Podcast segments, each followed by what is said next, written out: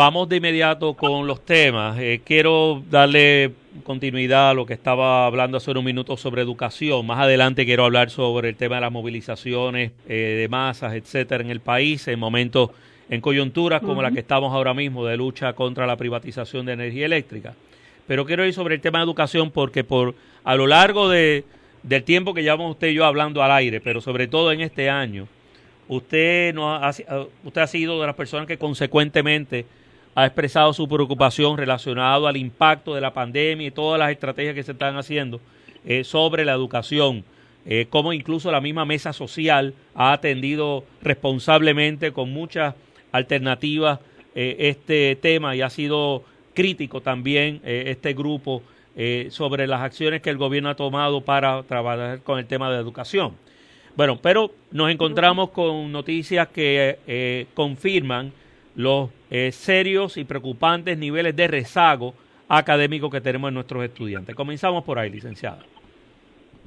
Sí, pues mira, yo creo que el tema de educación ha sido uno de los temas a los que más tiempo le ha dedicado la mesa social en el pasado año y desde que se decretó el lockdown. El tema de violencia de género, educación, salud han sido y seguridad alimentaria fueron como que los ejes de trabajo de la mesa social durante el pasado año.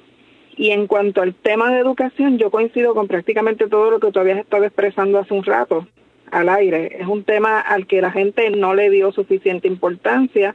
Es un tema en el que la Mesa Social y FADEP, que es la organización que agrupa a organizaciones magisteriales y, y civiles en pro de la educación, estuvieron siendo casi voces en el desierto, no solamente porque no había resonancia, ¿verdad? El resto del país no le dio tanta importancia al tema, sino porque en términos de medios de comunicación la cobertura era mínima y en términos de las respuestas de Fortaleza o del gobierno o de la propia legislatura fueron o, cero respuestas o respuestas que no estaban a la altura de las cosas que se le estaban solicitando. Y yo estuve repasando precisamente en estos días las cartas que hemos estado enviando, las reuniones solicitando, las reuniones a las que inclusive se llegó a ir en algún momento como parte de, de grupos que solicitaron reuniones a Fortaleza y se le otorgaron. Y a mí me da mucha indignación porque yo me doy cuenta que lo que nosotros estábamos diciendo, eh, realmente si alguien lo hubiera escuchado y alguien lo hubiera hecho caso, hubiéramos tenido un desenlace totalmente diferente al año académico, ¿verdad? Nosotras, por ejemplo, tan temprano como junio y julio del año pasado ya estábamos anticipando el desastre que iba a haber en agosto. Con la posibilidad de educación a distancia, solicitamos que se rediseñara la manera en que se iba a trabajar eso, solicitamos que se tomara en cuenta las necesidades particulares de las niñas y niños en, en todos los niveles sociales. Y solicitamos inclusive que se tomara en cuenta que en Puerto Rico la brecha digital no es meramente tú no tener a la mano un teléfono o una computadora. La brecha digital incluye el tú no tener conocimiento tecnológico. Tú puedes tener una computadora al frente, como le pasó a muchas mamás y papás una vez se distribuyeron las computadoras, que fue tardísimo en el semestre, pero aún esos que recibieron computadoras no las sabían usar. ¿Y de qué vale que te pongan una computadora para educación a distancia con tus niños y niñas si los adultos y adultas alrededor no las saben usar? Y los niños y niñas tampoco, porque esa educación tecnológica no era parte de nuestro sistema educativo previo al coronavirus. Así que fue ver una serie de decisiones tomadas desde San Juan sin considerar el impacto en las vidas de la gente en el resto de la isla y en los distintos niveles socioeconómicos. Cuando una trabaja con personas en base también y con organizaciones de base y les da servicios, por ejemplo, a mujeres jefas de familia o familias en la ruralía, una sabe que los impedimentos son también otros. Por ejemplo, pueden haber dicho que le iban a dar eh, bonos unos bonos o unos vales para comprar internet, pero en Puerto Rico hay zonas donde, punto, ninguna compañía ofrece servicios de internet. ¿Ok? Y eso es algo que nosotras lo señalamos también en un momento, sacamos hasta los mapas digitales y tratamos de que eso se convirtiera en parte de la discusión pública y no logramos que se convirtiera en discusión pública. Lo que predominó fue la idea de que mira qué chévere están dando vales, las familias compren eh, routers y tengan internet en sus casas. El asunto es que entonces durante todo este año hemos estado viendo cosas adicionales que las habíamos previsto y que se corroboraron. Por ejemplo, la falta de acceso a servicios para niños y niñas de educación especial. Esos servicios nunca se normalizaron, nunca fueron suficientes para que estos niños y niñas no solamente pudieran avanzar con el semestre y el año escolar, sino que se pudiera evitar que retrocedieran en sus etapas de desarrollo que, que habían adelantado con terapias previas. Sabes que hay niños con condiciones y niñas que reciben terapia de manera consistente pierden parte de los, de los avances que habían logrado con esas terapias. Otra de las cosas que estuvimos viendo fue el aumento en términos de la, bueno, déjame llamarlo como lo hemos hablado nosotros en la mesa, en términos de la agresividad de funcionarios y funcionarias del Departamento de Educación a la hora de discutir los planes de educación individualizados de los niños y niñas de educación especial a nivel de simplemente eh, decirle a las madres y padres no estás de acuerdo, demándanos, ¿verdad? No buscar alternativas para resolver en el momento y todos sabemos que cuando hay que demandar, que cuando hay que ir por procesos administrativos, el tiempo que se pierde nunca se recupera. En, en cuanto a las organizaciones ministeriales, curiosamente estaba viendo un comunicado de la Federación de Maestros hoy y ellos le dieron un, un tono opuesto al que le han dado los medios de comunicación al cierre del año escolar, ¿verdad? Ellos han insistido, en vez de decir que fracasaron, como han estado diciendo, 24 mil estudiantes, etcétera, eh, han tratado de enfatizar en el hecho de que el 91% de los estudiantes sobrevivieron este año.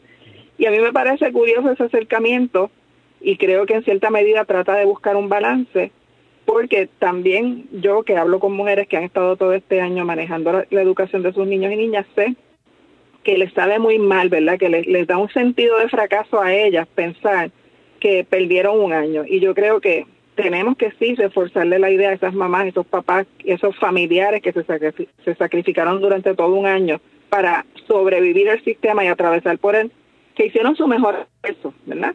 Que al final el resultado no necesariamente es culpa de ellos y de ellas, es culpa de un sistema que no reconoce la educación pública como un derecho humano.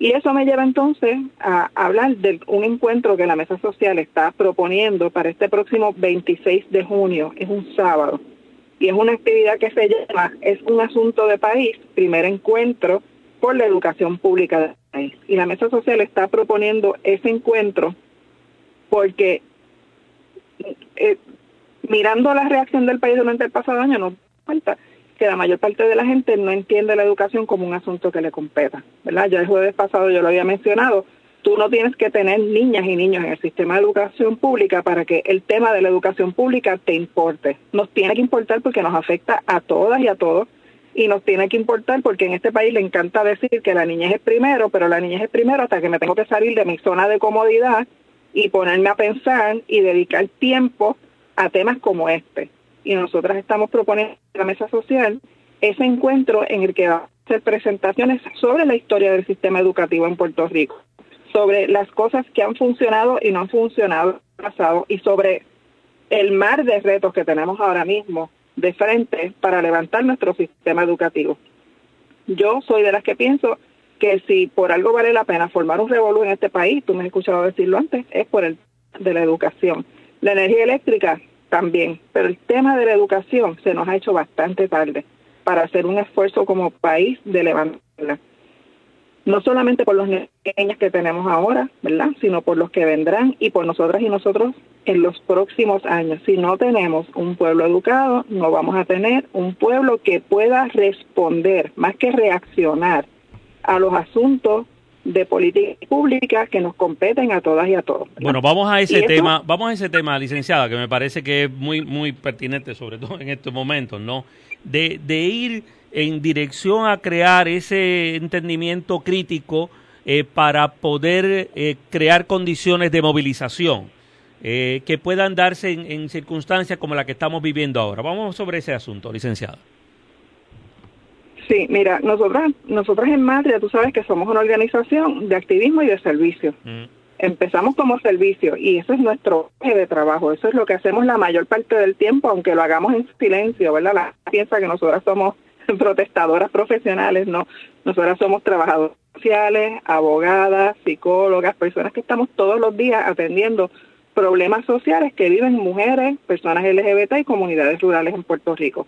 Ofrecemos servicios de vivienda, de desarrollo económico, seguridad alimentaria, educación comunitaria. ¿Por qué nosotras hacemos eso? Y eso es nuestro eje principal de trabajo. Porque nosotras sabemos que las personas que carecen de lo básico, techo, comida, salud, educación, seguridad, no están en posición de entender lo que está pasando a nivel político, ni están en posición de participar de los movimientos políticos. ¿Y por qué no están en posición de hacerlo? Porque si tu energía vital está concentrada en sobrevivir el día, en sobrevivir la semana, el mes, tú no tienes tiempo de estar leyendo las columnas ni del nuevo día ni, ni de ningún lado. No tienes tiempo de eso, no tienes tiempo de estar buscando más allá de los programas de televisión chatarra que hay en este país para educarte sobre los temas. No tienes la energía para eso. Tú lo que estás pensando es qué van a comer mis hijos esta semana y dónde voy a vivir el mes que viene o cómo voy a resolver una situación de salud. Así que en la medida que no hay un trabajo de base que le permita a la gente tener mejores condiciones de vida, es muy difícil que esa gente pueda movilizarse. A eso se suma el tema de la educación, ¿verdad? Por eso son temas que están siempre relacionados, la educación y la movilización social y el crecimiento de la democracia. Cuando la gente tiene destrezas de lectura y mira, José, que aquí se piensa que el país completo lee y aquí hay un montón de gente que no sabe leer y los que saben leer no saben interpretar, ¿verdad? No saben entender, no tienen comprensión de lectura. Entonces, esas personas que están en esas burbujas de pobreza que nadie quiere ver, la información que consumen es la información que le dan los medios de comunicación tradicionales o, corporativos. Ven los programas estúpidos que hay al mediodía, ven los programas chismes de por las tardes, reciben algo de información en los noticieros cuando algunas de nosotras logramos correr los noticieros con algo que pueda dar un poquito más de información, pero son 30 segundos 40 segundos de información que se van con el mar de información adicional que reciben y la gente no, no interpreta, o se van en las redes sociales con todos estos famosos influencers y famosos influencers que tenemos ahora, que se hacen ricos y famosos diciendo tonterías, ¿verdad? Entonces, ese consumo de información chatarra les aísla de todas estas otras discusiones que para nosotras y nosotros son importantes y que son las que construyen movilización. Inclusive ese tipo de información fortalece prejuicios y estereotipos de género, de clase y de raza. ¿Qué tendríamos que pensar en este momento? Pues mira, cuando nosotras creamos la mesa social, la creamos bien consciente de todo esto que te estoy diciendo, ¿verdad? Y la creamos pensando que hay que construir una masa crítica social que pueda actuar y movilizar aún por aquellos que en este momento no tienen la capacidad de movilizarse, de participar o de entender de lo que estamos hablando. Y esto no lo digo eh, desde un punto de vista de decir hay un montón de gente bruta por ahí que no entiende. No, eso no es lo que yo quiero decir. Lo que quiero decir es que nuestro país creó las condiciones perfectas para que unos grandes sectores de nuestra sociedad simplemente no tengan las herramientas para interpretar y para movilizarse. Cuando hablamos de una masa crítica, entonces tendríamos que mirar que en Puerto Rico tenemos varios niveles de movilización política. Tenemos por un lado estos grupos de base, las organizaciones de base como Matria, que estamos en la calle dando servicios todos los días, todos los años, a gente que el resto del país no ve. Tenemos también otros grupos de base que se dedican más a la educación y formación comunitaria. Están los grupos políticos, que no partidos políticos como las mujeres eh, contra Luma que están hoy en una protesta, el Movimiento Amplio de Mujeres de Puerto Rico, el Comité Amplio para la Búsqueda de Equidad. Hay grupos políticos que no dan servicios, pero van recogiendo la información, inclusive de organizaciones como las nuestras, y la transforman en acciones políticas concretas. Suelen ser grupos pequeños que tienen la capacidad de impulsar una masa crítica. Y tenemos los partidos políticos que yo difiero de Sandra cuando dice que los grupos, los partidos minoritarios no, no han podido crear alianzas, ¿verdad? Y que tienen divisiones internas. Lo que yo estoy viendo es que Victoria Ciudadana y el Partido Independentista están actuando quizás no de manera expresa en alianzas, pero actuando en alianzas dentro de la legislatura y en otros movimientos y grupos sociales. Y finalmente pues tenemos el gobierno, ¿verdad? Con el desastre que es. Cuando pensamos en crear una masa crítica, yo apuesto desde la mesa social a lograr traer a un espacio de discusión a grupos con sus distintas experiencias, pero también con sus altos niveles de, de expertise en temas particulares. En Puerto Rico hay grupos ambientales que se conocen de la A a la Z toda la legislación y todos los problemas y todas las comunidades que están en riesgos ambientales. Hay grupos de mujeres que saben todo lo que está pasando con las mujeres, la violencia de género, la desigualdad. Hay gente que es experta en temas de educación, gente experta en temas de energía. Y yo pienso que más que estar tratando todo el mundo de hacer todo a la vez y de ser expertas en todos los temas a la vez, deberíamos estar pensando en construir poder sentando en una mesa a todos estos grupos y respetando esos espacios y esos nichos y reconociendo el conocimiento del otro y la otra, que es parte de lo que hemos hecho en la mesa social con temas como el de educación o seguridad alimentaria. La mesa social no nos ponemos nosotras a reinventar la rueda, ¿verdad? Si tenemos gente que es experta en el tema, esa gente es la que nos propone acciones y la mesa las avala y las impulsa. Pues poder transformar eso un poco más allá, yo creo que nos permitiría hacerle frente a toda esta debacle que estamos viendo, que es Luma, que es educación, que probablemente lo próximo va a ser el sistema de acueducto, que es infraestructura, que es sistema de salud, y que ninguna persona ni ningún grupo va a poder resolver por sí mismo todos esos temas a la misma vez porque estamos agotadas, estamos agotadas y agotados, y nuestras mentes no dan y nuestros cuerpos no dan para ser los héroes y las heroínas en todas las áreas. Entonces yo creo que este verano es un verano perfecto para crear, generar esa masa crítica, generar esa mesa, que oye, que, que no tiene que ser la mesa social, a mí me gustaría que la mesa social fuera ese espacio, pero el espacio que sea donde la gente se pueda sentar y generar ese conocimiento y construir ese poder en conjunto utilizando esas experiencias previas. Yo creo que tenemos mucho poder construido ya, lo que nos falta es enfocarlo. A, a raíz de lo que usted nos ha explicado ahora, licenciada, es que podemos entender las dificultades para movilizar ante la situación que estamos viviendo en este momento de, la entrada de Luma a administrar la Autoridad de Energía Eléctrica. El contexto de, de las dificultades de movilización está en lo que nos ha explicado. Pues mira, yo creo que, que una de las primeras barreras que tendríamos, que la gente entienda lo que está pasando con Luma, es el tema de nuevamente de la educación, ¿verdad? Y de la movilización de los distintos grupos. Cuando tú miras en las redes sociales, está por un lado la gente que está bien clarita sobre lo que representa Luma y dispuesta a movilizarse y tenemos la gente que lo que está es atacando a energía eléctrica, ¿verdad? Mm. Y a la UTIER y pensando que la privatización es, es lo que va a salvar, no solamente con Luma, sino con todo lo que se pueda privatizar. Pero esa es parte de la historia oficial, ¿verdad? Que se le ha estado inculcando a la gente en la cabeza por muchísimas décadas, porque esto no es algo que pasó en dos o tres años. Si eso no se, no se contrasta, si eso no se trabaja, la movilización masiva que muchas y muchos quisieran ver no va a ocurrir. No va a ocurrir porque simplemente no están las condiciones para eso. Ahora, si nos enfocamos en generar una masa crítica que pueda comenzar esa movilización, sí hay un efecto dominó, lo vimos en el verano de 2019, que hubo gente que, que fue a las protestas, fueron protestas masivas y no necesariamente tenían educación política. Lo que pasa es que la masa crítica que generó toda esa movilización logró obligar a los medios de comunicación a hablar del tema y logró que el tema se convirtiera en algo que también invadió las redes sociales y eso provocó entonces ese efecto dominó que uno está buscando. Eso requiere estrategia, eso requiere realización y yo insisto, si vamos a hacer un revolujo este verano, que no sea solamente por Luma, debe ser por educación, debe ser por otros temas que son importantes y tenemos que tener claro también que no es lo mismo cuando tú movilizas la gente con un solo tema, que fue lo que pasó con Rosselló, que yo creo que ese fue el éxito, ¿verdad? Que el único objetivo era sacar a Rosselló de Fortaleza pues es más fácil tú movilizar para algo así concreto, tan específico, sacarlo de fortaleza, que tú movilizar para cosas que requieren otro tipo de discusión y análisis, como es lo de lo de Luma, como es lo de educación, como son otros temas que nos interesan.